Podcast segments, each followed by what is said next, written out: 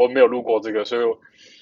可能等一下有些问题我会比较 free 一点这样子。我越开心越好。好，那就好。因为我们因为我们最近大家在期末地狱，然后还没有结束吗？嗯，还没。下礼拜才结束。我们到七月一号。太扯了吧！就是哦，因为那个疫情的关系，就是我们晚开学嘛，所以就是要跟着晚放假，要不然会来不及。那你这样事情是做得完的吗？你还要录这个？就是我们我们刚好我刚好送印，我们礼拜四、礼拜五，然后大家都在就是 通宵跟熬夜，超好笑。因为我们这是设计那个摩托车，然后在建模，就一定要在礼拜送印，要不然会来不及。我们这一班刚好是，然后其他班不一定。啊，这样的意思是整班都坐摩托车吗？嗯，我们这一班是整班都坐摩托车。呃，然后你现在是大二对吧？嗯。好，我觉得有点硬哎。有点硬吗？有点，有点硬吧。我也觉得有点硬。我我觉得我们老太高估我们了。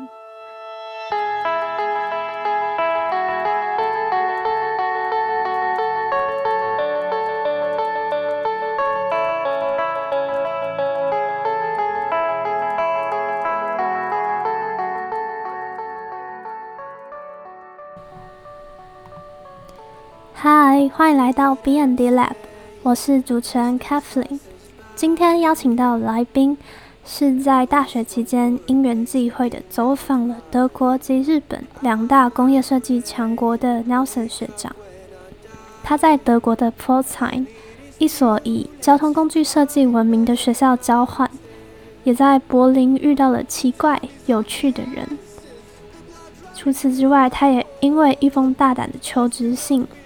竞争上了一间台湾人在日本创立的设计公司选选研的实习机会，他也会与我们讨论在台湾的设计教育与其他两个国家的差异和自己独特的见解。那就让我们开始今天的节目吧。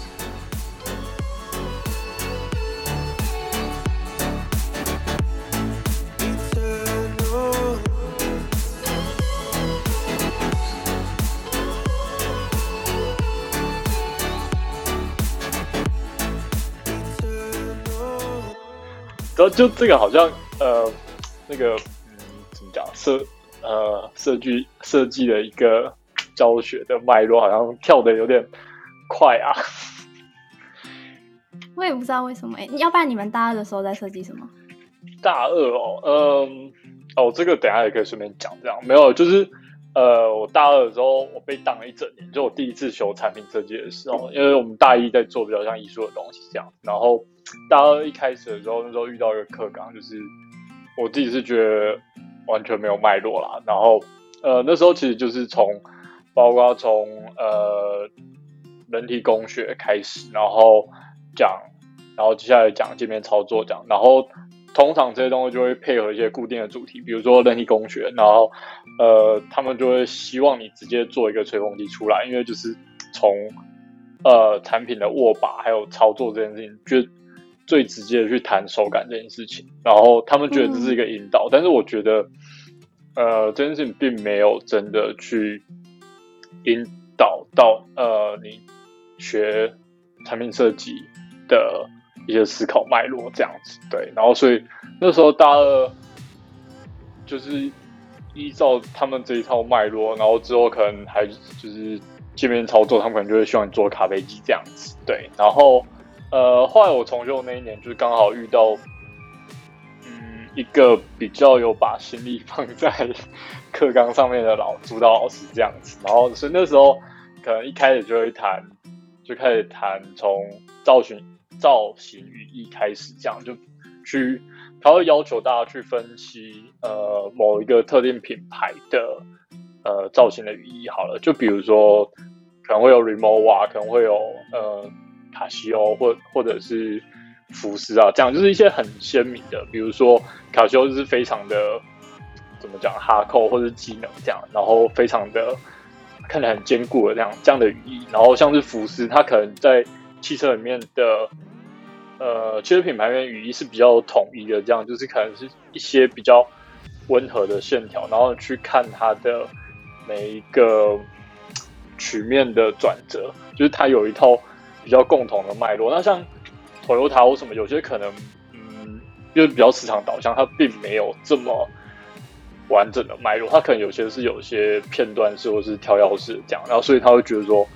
呃，他挑的品牌都是一些他觉得在大家学生的。对设计还没有理解的情况下，比较能去分析的这样子，然后所以那时候后来的，就是那一套脉络产出就没有特别规定说你要做什么这样子，然后嗯，但是他是我我自己是觉得他蛮有脉络性去引导你去思考，怎么样做出一个呃有思考过的产品，就不是只是那边不停的在做模型，然后。呃，就也没有太去思考这样子，我不知道有没有理解我的意思，但差不多就这样。嗯，那感觉真的是有认真在设计课纲，因为我们上学期就也是做吹风机跟咖啡机，耶，大家都做一样的。然后，该不会是实践出来的人吧？因为那一套课纲其实，嗯，好像。就是蛮久了，然后那时候那老师，我觉得他也没有在思考，他就是觉得哦，那我们以前这样做，那现在就你们继续跟着这样做就好了，反正好像就有点万年不败的样子。但实际上那那个东西就，嗯，觉得有点没有脉络这样子。嗯，我觉得有有，就是如果可以，嗯，观察别的品牌的那个脉络，感觉是很好的事情。因为我们学校真的也没有，就是说是造型语义，感觉就只是。大一下的时候有一个模型的延伸而已，就是做流线型这样子。呃，哦，对啊，然后像我后，呃，你讲，就是大就是产设课，感觉就是很，我们的老师是很认真的，希望我们把那个设计产品的流程跑完吧。就是他希望我们先认识怎么去设计一个产品，从提案到 sketch 到建模到最后完整度，所以他很重视我们的完整度这样子。嗯，但在嗯，就是有些地方就会忽略吧，对。那就可能就是台湾设计教育的一个通病吧，就是时间也是很 care 完整度这样。然后等时，其实有时候大家都会觉得说，哦，老师只看模型，模型做的好，基本上就分数就是会高这样。但是，呃，你也知道，就不是那么一回事，搞不好那个概念就很。就是嗯，有一点呃，没有被思考到完整，这样它其实有很多缺陷这样，但可能就只因为你模型做很好，所以老师觉得哦，这超棒这样子。好，所以啊，你现在就是在等等三 D 电影，所以也没事做这样子。诶，算是吧，算是差不多要，其他差不多结束了，还剩还剩几颗而已。嗯。哦，因为我看到实践好像不管是公社还是建筑系，他们都已经。就是你在期末展，好像不知道，可能时间的 schedule 比较早一点这样子吧。就是通常通常期末展展完之后就直接放假了。嗯，我们也是啊，只是我们是实践的那个 schedule 感觉都比较紧嘛，就是感觉你们，因为我上次去，嗯，呃，你们的毕业展，然后我听说他们也是就是要一学期就把。东西做出来，然后下学期展专心弄展览的东西，这样啊？真的吗？你说你说没传是不是？是没有残色，一学期把它弄出来，然后下学期做展览。嗯，有这件事吗？有吗？没有吗？是我呃，那可能是今年吧，就就好像没有没有那么极端啦。就是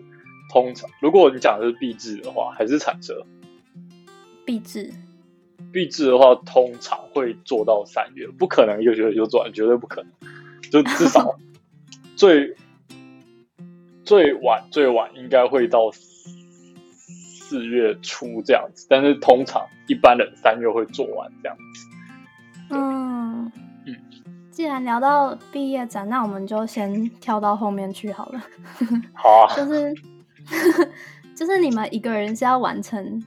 独立完成两件，对。然后，因为我们大部分都是像台科的话，大部分都是两个人合作一件，然后成大好像是更多人合作一件嘛。那就是你们是如何在短短一个学，也没有刚刚到三月，然后就是完整度跟细节都做的这么高？呃，如果要简短又概括的讲这件事情，就是时间有人在逼你，所以你为了不要被当掉，你为了要顺利毕业，你就会想办法把这些东西生出来，这样子，这是比较比较真实的讲法啦。那呃，对我有，就是我有听说，就是外面呃，就实践以外的学校，就可能都是分组这样，然后甚至有听说成大是没有办法，就是规定说不能一个人自己做一件作品这样子。然后那时候我听到是有点觉得，啊，这件事情竟然会被这样子跟实践这么。差异这么大，去被规范，对，既然对时间是规范，说你一定要做两个，没有两个你就完蛋。然后成大的时候，你绝对不能一个人做一个作品。那时候我是蛮傻眼的，对。然后呃，我觉得要去思考，应该是这样到底好不好啦？就是这样，在一个高压环境下被逼迫出来的作品，这样一个制度到底好不好？这样子，我觉得这是可以去思考的。这样子，那。嗯，好像我觉得，比如说台科人，像我听到的，我就会觉得说，你们比较有时间去做一些，并非设计课呃的事情。但，嗯，我讲的是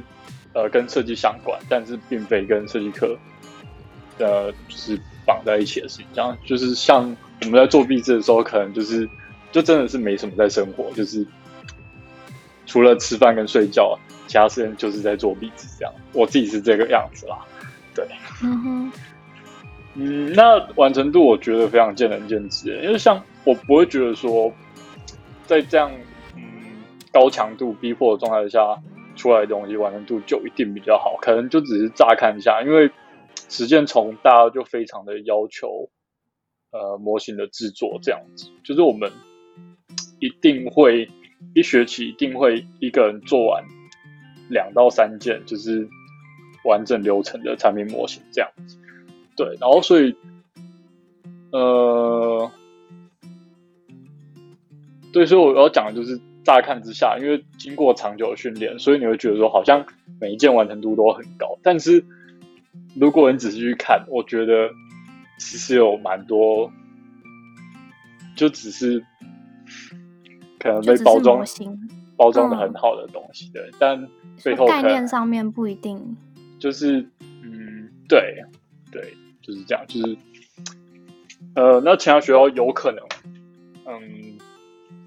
在表面上可能看起来完度没有这么高，但是可能思考脉络是够的，这样。就我不是很确认说一定哪一个就是哪一个，但是只是说真心，嗯，可能不能只看表面啦，可能有时候要去思考一下后面。原因是什么？然后，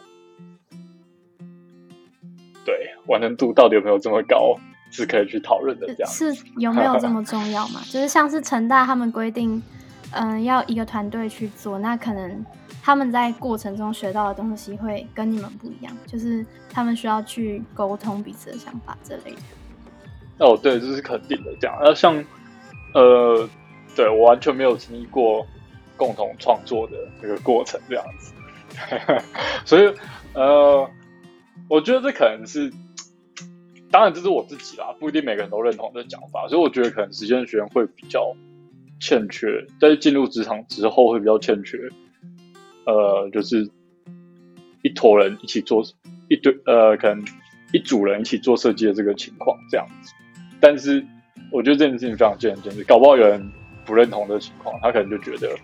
呃，不会，实践人出来还是可以。有办法一群人一起做设计这样，那我自己是嗯有点没办法这样子，对。那你在就是做壁纸的时候有没有遇到什么困难或是有趣的事？嗯，困难吗？哦，那时候因为时间是这样，就是大概两个礼拜一定会评一次图这样子。那是就我听说的啊，相较于台科，这样好像是非常的离谱，因为台科好像是。呃，一学期两次还是三次拼图，是这样吗？就是以毕制的时程来讲的话，好像是。嗯，对。那所以，呃，就想一下，我们可能一学期有，我也不知道，应该至少少八到十次的拼图吧。对，是这样子。对，然后所以，然后因为我有选择，那时候我一直想说我要做一个，我终于可以做一些，呃，完全照着我意思的方向这样子。对，然后所以那时候就觉得说，那或许我来尝试一下，就是非解决问题的设计。我想做一些比较创作导向的设计这样子。那这件事情其实。在前期就是会非常的摸索，就是因为以前完全没有做过这样的事，然后呃，可能老师们也不一定知道你在干什么，因为他们就会觉得说，那你这个设计流程就是跟不上别人，你有在解决问题吗？或者他们就只会看到一些比较表象的事，因为他们呃能去思考这个设计的时候，就只有拼图的时候，他平常不知道你在干嘛。但是这件事情相较来说，你就是。除了吃饭睡觉，你就一直在思考这件事情，所以我觉得你看到的跟他们看到的应该是不太一样。对，然后所以在那个时候，在那个两个礼拜平图的情况下，我前面其实是过得非常辛苦的，就是因为，嗯，我真的不认同你在做什么，然后加上，呃，我有点概念洁癖，这样，就是我前面一直在找寻一些我我想做的事情，但是。我没有一直找，我没有找到一个非常好的，所以我前面至少花了两三个月，哦，应该没有那么夸张啊，应该就大概一两个月在找概念，这样就可能像呃博汉他们就是七物声音百科，他们一开始就在呃，就是他们一开始就是找水管在玩，在吹那些水管这样子，对，那非常快，然后所以对那时候可能是九月的时候，那我可能到十二月的时候，我还在找，我在还在换题目这样，对。对，然后后来就是呃，哇，可是这个这讲了就要很久，就是好，那简单讲一下，反正我的壁纸就是在做，就是我的壁纸作品叫 Bubble Lab，那其实是用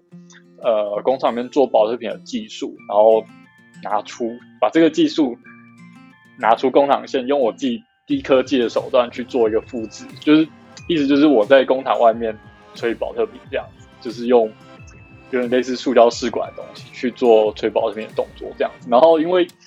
呃，它就有一点点像是你去吹一个硬的塑胶气球，因为类似吹玻璃，但是它的气压非常大，这样子。然后那时候呃，因为基本上我没有什么物理跟化学背景，然后我就是完全用一个很很土炮的方法去做这件事情，然后一切都在一个未知的情况下，所以那时候我就在工工厂里面不停的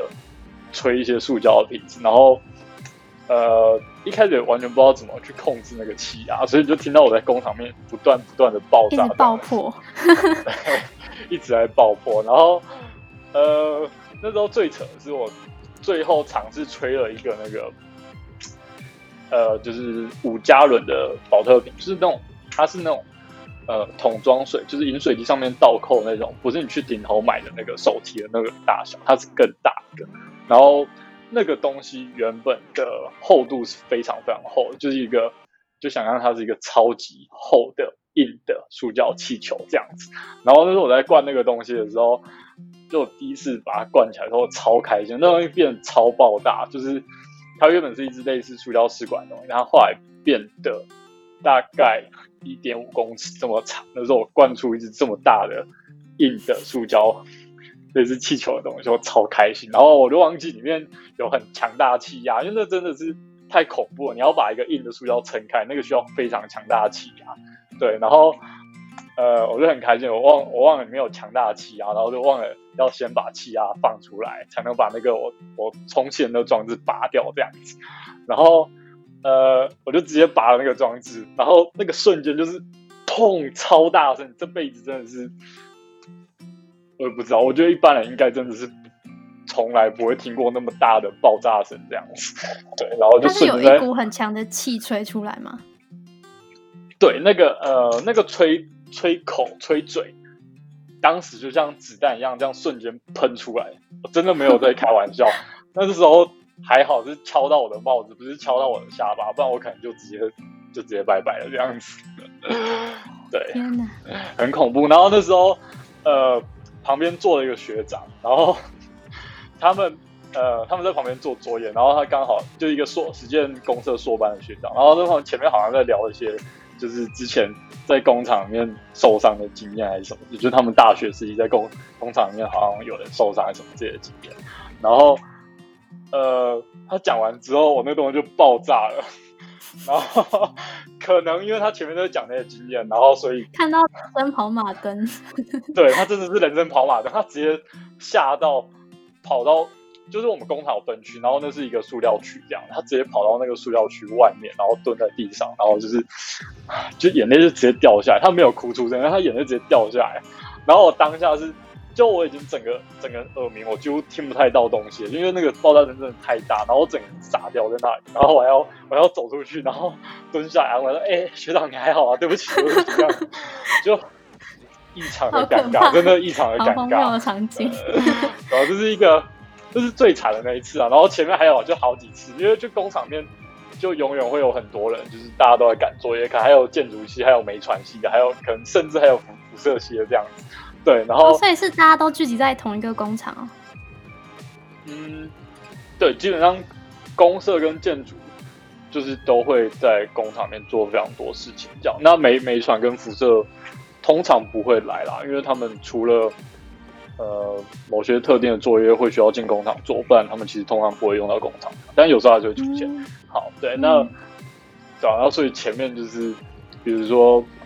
就是可能期中或者期末的时候，就大家都要拼图的时候，然后我就是在公园不常不停不停的爆炸，不停的爆炸，然后就一直吓到人这样。当然前面爆炸都没有这么扯，这样就是可能就只是砰突然一声，然后就有人会被吓到，然后就会被白眼这样子。就是随着随着你的东西越做越大，然后爆破声就会越来越可怕。对，然后有一阵子我自己自己都超害怕的，我就觉得哦天哪，我等下会不会把自己炸死这样子？对啊，这应该是遇到最大的就是呃挫折吧？对，就是可能嗯时间上跟老师的老师认不认同你的设计价值观，还有呃那个东西制作难度加上。对一些实作上的小意外，这样子大概这样。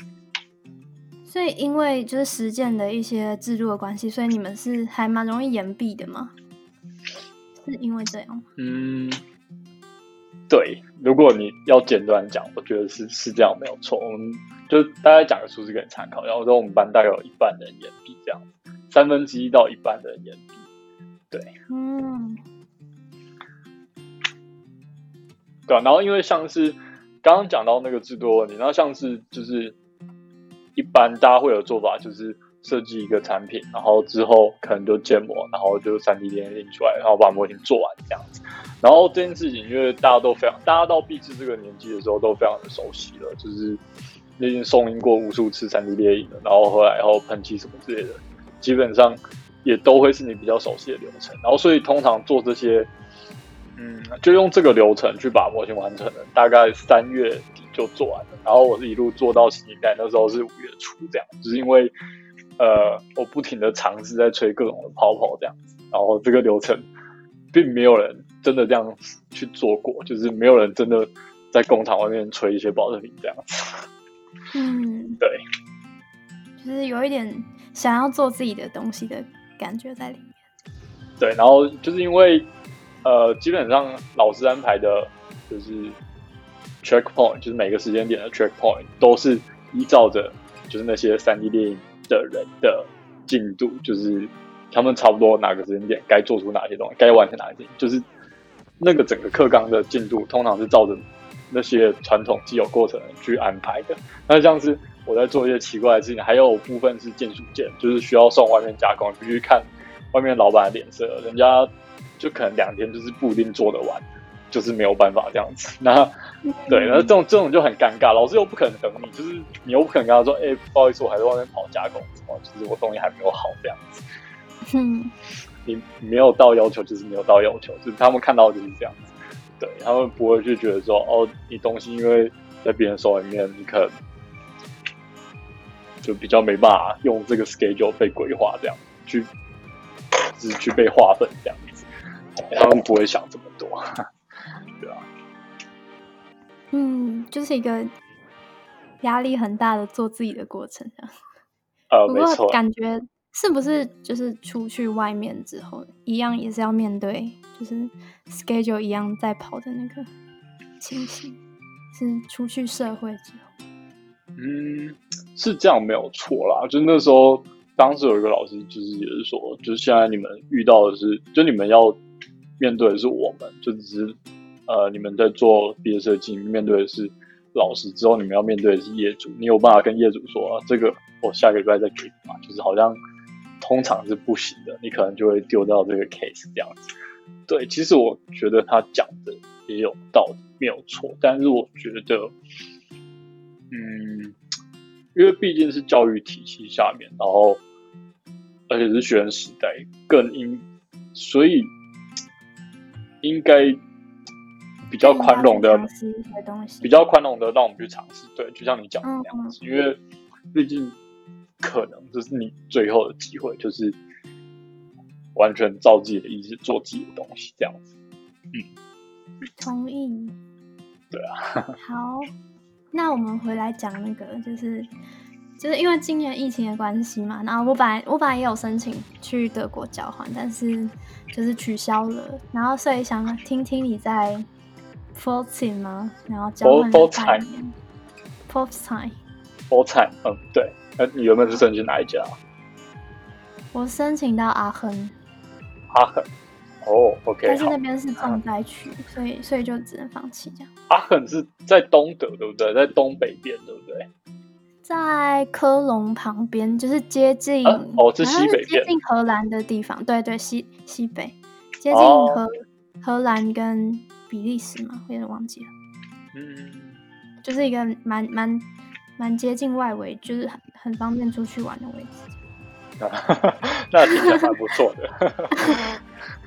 好，对，呃，就是可以大概跟我们说一下你在那边就是做些什么嘛，然后还有对，好，那先跟大家介绍一下，就是 f o r t i 的地理位置。就 f o r t i 它是一个城市这样子，然后那个学校叫 f o r t i h a k s c h u l e 就是呃 f o r t i University 的意思这样子，对。然后 f o r t i m e 它是一个很小的工业城镇，这样就是它是它在二战的时候被英国整个炸烂这样子，然后后来二战之后就是慢慢重建，然后开始发展就是钟表工业这样，就是呃可能有一点点像瑞士那个样，就是德国好像听说有大概六十趴还是七十趴的珠宝跟手表都是。那个地方出来的这样，但是最近好像也在没落这样，但就是那个地方的，嗯，一个主要的产业，然后它就是一个小镇这样。那它在法兰克福，法兰克福在德国的正中间，它在法兰克福下面大概两个小时车程的地方。那嗯，最靠近它的大城市是斯图加特这样，就在旁边大概一个小时这样，在它右手边大概一个小时。对，好，呃。大概讲完了，然后那个地方，因为真的是讲小镇可能还有点好听，其实它有一点点乡下这样子，对。然后是那个地方，其实除了学校，你是就是讲英文是不太通的这样子，对。然后呃，所以在那个学校里面上课，基本上也都是全德文。那所以我会觉得有一点点可惜啦，就是说呃，因为我们能。修的课真的不是那么多，就只能修那种有班有机会单独跟教授讨论，对，不然就是你坐在那边，他们全部讲德文，你绝对听不懂这样子，对，嗯，呃，对，然后所以，嗯，在我们的角度下，会觉得比较可惜的点是在于说，没有非常深入的了解他们的呃教学的设计教学上的一些脉络，这样，因为毕竟。我们修的课都是直接找老师讨论，然后你能接收到的就是比较老师呃自己的方法，或者老师呃自己的主观意识这样子。对，然后那时候修课的部分，呃，主要就是修了产品设计这样。我们修的是他们呃大三的设计课，这样就是他们毕毕业设计前的那一门设计课这样子。对，然后。还有呃，表现技法，就他们那是一个非常技术导向的学校，因为 Full Time 最有名的就是交通工具设计，他们对他们除了嗯产品设计以外，他们有一个专门教交通工具设计的系，就叫交通工具设计系这样子。对，然后像是 Daniel Simon，就是目前大概最广为人知的交通工具设计师，他做了像是 Porsche 九一啊，然后还有 GoGo 三，听说车头有部分是他的他的他的设计这样子。然后像是嗯，之前二零一四年的时候，Tom Cruise 有演一部那个电影叫《遗落战警》，就是一部科幻片，然后那个飞机是长得像蜻蜓的东西，那个也是他的设计，这样，而他的设计领域横跨了从呃实体的交通工具到电影产业里面的载具这样子，对。然后那个人就是那边出来的，所以 Full Time 交通工具设计的程度，其实我自己的观察啦，我是觉得可能有到 R Center 或 RCA 呃那样子的等级这样子，对。然后所以整个学校在这样的嗯怎么讲风气下嘛，就是非常的注重。我自己的感觉是，他们非常的注重呃技法的表现，对，非常重重视技术这样子，对。然后所以呃那时候修的表演技法课，就是会很扎实的去教你从它是电绘课，但是它就是一开始从很扎实的教你手绘，然后到之后的电绘，就是用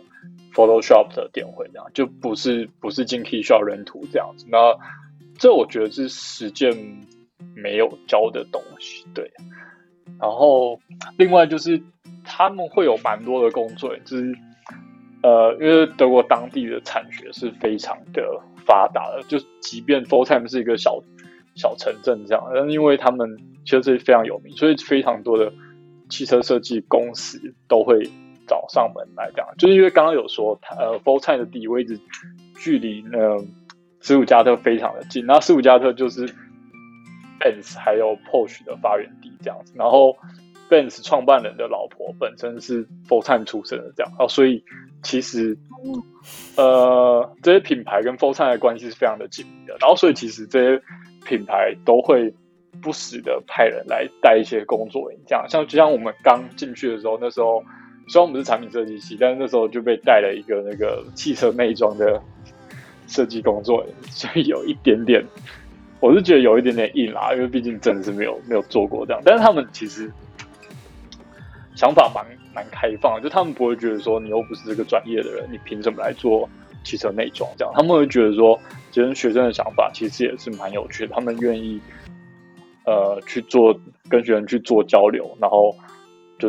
嗯听听看不一样背景的声音这样。对，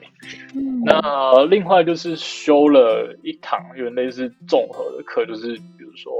就是它包含了设计形象、设计管理，还有嗯品牌、品牌、品牌设计 （branding） 这样子。对，嗯啊，但是这一堂课就是这一堂综合的课，呃，它一样是我们的产品设计老师教的这样子。对，那大概是在教什么？我还蛮好奇的。嗯，他其实是希望，呃，你透过，就是因为我们都是我们交换生是一群人，就是私底下跟他约个时间，然后找他讨论。因为他上课的时候都用德文讲，然后所以因为我们一群都是来自世界各地的交换生这样子，然后所以他会希望我们说，呃，就用嗯自己原本国家的呃一些元素，然后把然后呃想象欧洲是一个。你希望去开发的市场，比如说德国好了，这样，然后把你原本觉得家乡很有趣，就是国家里面很有趣的元素，去在德国里面去做行销跟推广，这样这样一个假设设定。然后对，然后所以像是呃，我们可能就要就可能比如说像我同学啊，他就做一个蛮成功，就是呃茶的行销跟 branding 的企划这样子。对，然后像我是在呃在讲。台湾的食物设计这样子，对，那时候就是做这样一个想象跟练习这样，对，但是那是作业内容这样，然后这这整个讨论维持了一整个学期，就是他会从多个面向去引导你怎么去切从营销端、管理端还有呃品牌设计端去切入这样子，然后去把这三件同整的更好。对，大概是这个样子。嗯，感觉很有趣。那 就是到那边之后，有觉得就是学设德国的设计跟台湾的教育方式有什么不同吗？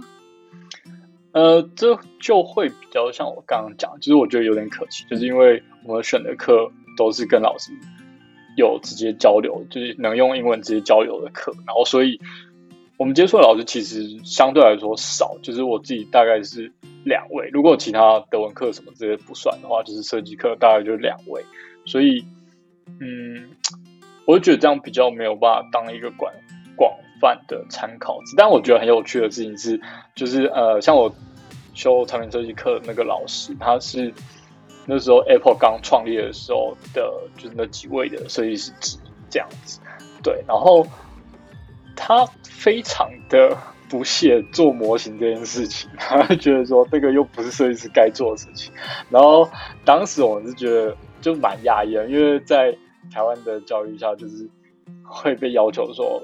你一定要做出模型，你没有做出模型，这个设计就没有办法被验证或者不成立什么之类。但是那个那个老师就是非常的觉得做模型就不必要这样子。对，他觉得那不是设计师该做的事，他觉得设计师应该要做。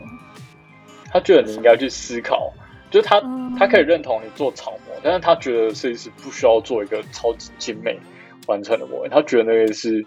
就比如说工门工程师啊，或者是呃，比如说油土师这些该做的事情，这样，那不是设计师该负责有，他不觉得是你需要花时间去去做，他不觉得你需要花时间去做出一个精美的模型，这样，你只需要做草模，能验证你讲的事情就好了，这样子，对，嗯，对，然后我觉得他们。当然，我我不知道是每个老师都这样，但我觉得他对设计的接受度是不同面向的设计接受度是蛮高的，因为就是看他的经验，嗯，感觉是一个在呃商业设计里面服务非常久的人，这样就是在商业导向的设计里面服务非常久的人这样子。但但是，就比如说我们有，因为呃，虽然说我们私底下跟他约时间，但我们还是。可以看得到前在在做什么，这样子就是像，呃，那时候有一个同学，他是做一个，嗯，就是他是，呃，做一个水循环的，就他希望唤起大家透过设计，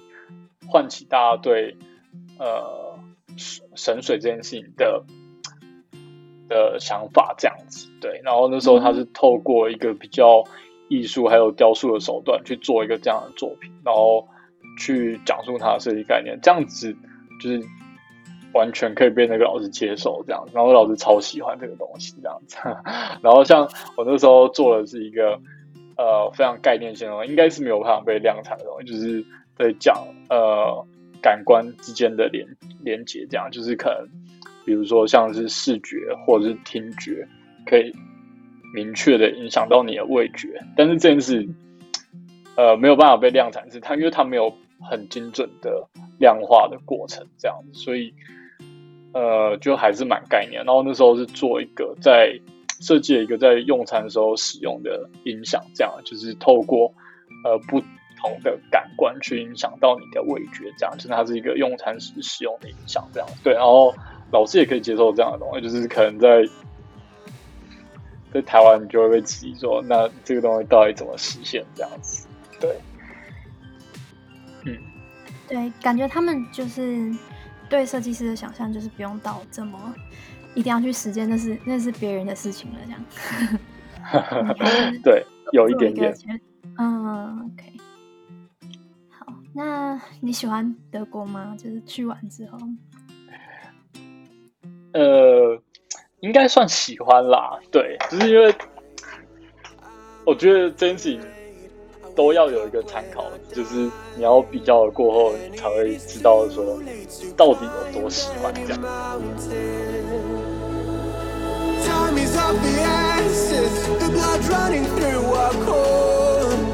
Sorry when it's over 学长认为，传统的产品设计课纲不见得适合一个刚认识设计领域的学生。他认为，课程的设计应该要引导学生去思考整个设计的流程，认识各个品牌设计的造型语义和脉络。比起单纯重视模型的完整度，他认为设计思考的流程更为重要。在制作壁纸的期间，因为有概念洁癖的他，无法赶上学校制定的时程安排，被老师质疑了很长一段时间。另外，与 3D 猎鹰不同。嗯，金属件的加工必须在工厂制作，所以时间难以掌控，遭受了蛮大的压力。那时间的体制希望学生尽早面对这种出社会后的压力，但他认为趁学生时期好好去探索自己的想法，理清思路是更为重要的。另外，他也申请上一所以交通工具设计闻名的德国学校 p o t s i n 德国的设计教育非常重视产学合作，因为 p o s t i m e 是以汽车设计闻名，所以经常会有宾士、Porsche 等嗯汽车大厂来与他们进行工作坊或是产学合作。下一集他也会与我们分享他在德国生活时遇到哪些有趣的事，以及后来是如何取得玄玄岩设计公司的实习机会。除此之外，他也会跟我们比较。两国设计教育与台湾的不同。最后，在这里跟大家宣布一个好消息：我们在 IG 上面的粉丝专业即将在七月初发起有趣的抽奖活动。